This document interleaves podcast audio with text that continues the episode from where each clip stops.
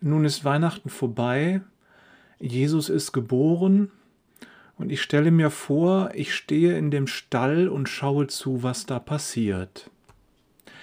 Kannst du bitte mal den Engeln sagen, dass sie leise sein sollen? Maria blickt Josef scharf an. Ich versuche, den Kleinen in den Schlaf zu singen, und immer, wenn er gerade eingeschlafen ist, dann stimmen die Engel einen Lobgesang auf ihn an und er wird wieder wach. Josef nimmt Maria in den Arm und sieht sie liebevoll an. Seit der Geburt ist noch nicht viel Zeit vergangen. Sie hatte noch kaum die Möglichkeit zu schlafen und Jesus auch nicht. Kaum ist der Stress mit der Geburt zu Ende, da kommen schon neue Herausforderungen. Ständig geht es rein und raus. Hirten, Sterndeuter, irgendwelche Leute.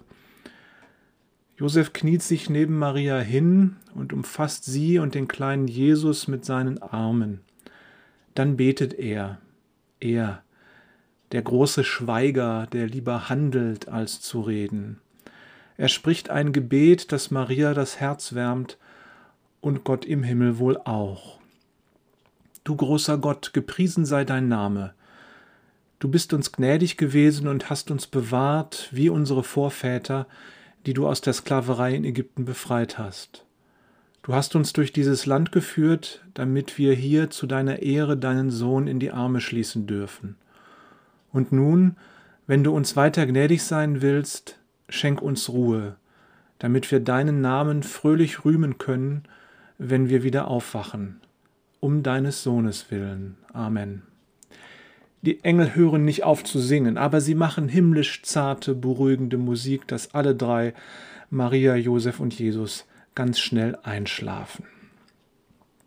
Wie hat sich das wohl angefühlt für Jesus, alles Göttliche zu verlassen und als Mensch neu geboren zu werden? Schlaf zu suchen und nicht zu finden, zu frieren, zu hungern und ausgeliefert zu sein statt allmächtig, was muss das für eine Liebe sein, dass der allmächtige Gott sich so weit herunterbeugt zu uns Menschen, dass er selbst Mensch wird, der müde und hungrig werden kann?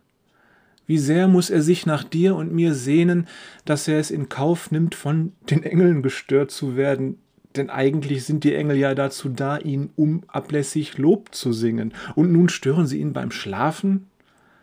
Still, still, still, weil das Kindlein schlafen will. Wie sehr muss uns dieser Gott lieben, dass er sich so sehr erniedrigt, dass niemand mehr vor ihm Angst haben muss.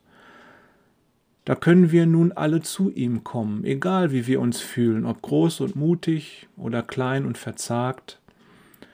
Vor dem Kind müssen wir keine Angst haben, wie vor einem unnahbaren, heiligen, unbegreifbaren und fremdartigen Gott. Aber dennoch ist es ja Gott selbst, der da Mensch wurde. Und er kommt zu uns, weil wir ja nicht mehr zu ihm kommen können. Und er kommt, um uns den Himmel zu schenken, weil wir den ohne ihn auch selbst nicht mehr finden können. Was für eine große Liebe muss das sein. Und nun sind auch die Engel still. Und nun sollen wir still sein. Wir sollen stille sein dem Herrn. Warten, Geduld. Gott der Herr wird dir geben, was dein Herz wünscht. Ein iPhone? Ist es das, was dein Herz wünscht? Lausche auf dein Herz. Psst, leise. Was wünscht sich dein Herz wirklich? Dass dich jemand liebt, dich so nimmt, wie du bist, dass jemand dich umarmt, dass jemand da ist, dem du ganz und gar vertrauen kannst, dass jemand da ist, mit dem du deine innersten Gedanken teilen kannst, der deine Gefühle nicht verurteilt, dass jemand da ist, der dich mit deinen Gefühlen liebt und versteht, wirklich versteht und annimmt, wie du bist.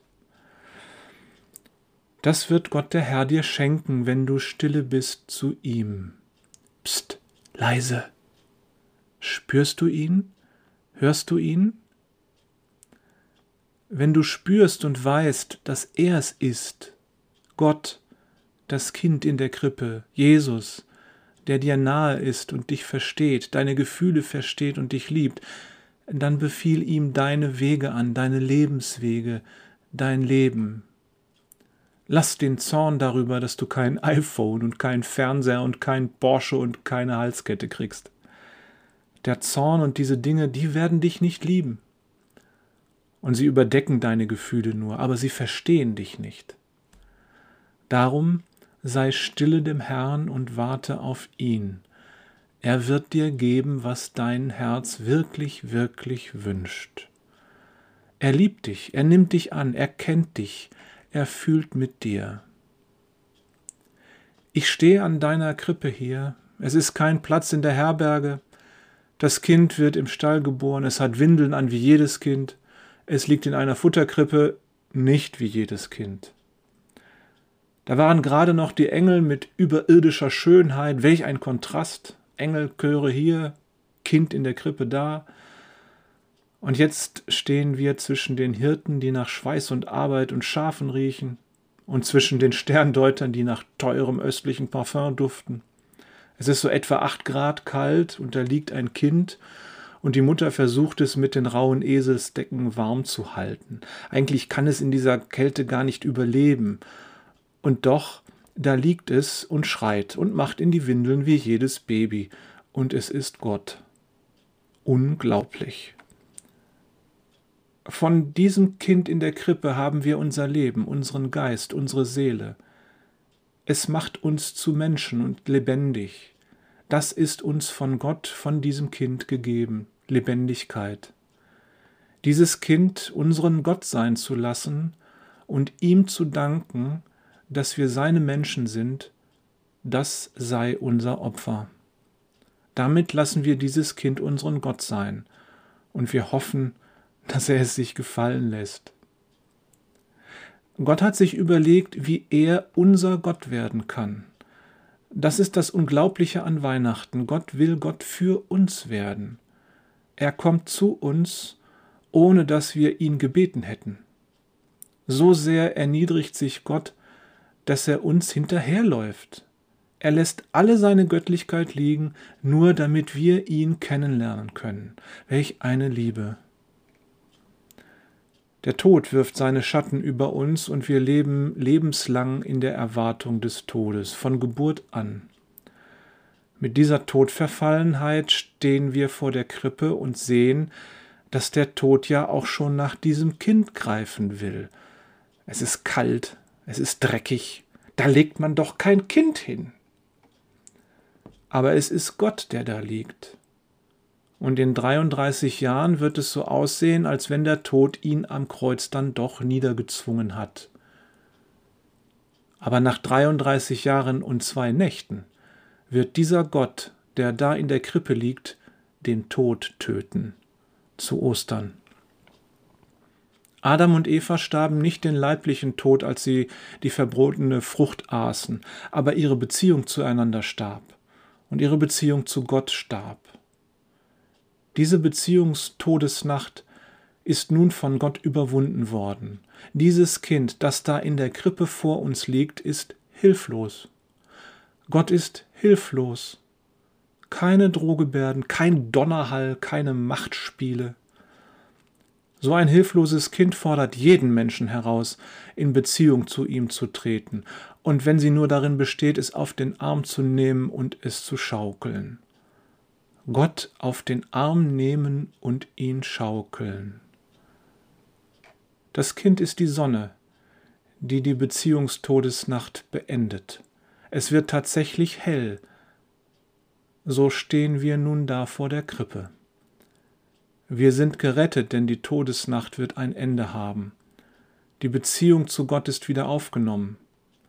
Wir wagen vorsichtige Schritte in seine Richtung und er kommt auf uns zu. Ich wünsche dir, dass du dieses Kind annimmst, damit es sich in dich hineinlegt. So wie es in der Krippe lag, in der schmutzigen, soll es in dir liegen, damit auch in dir sein göttliches Licht scheint.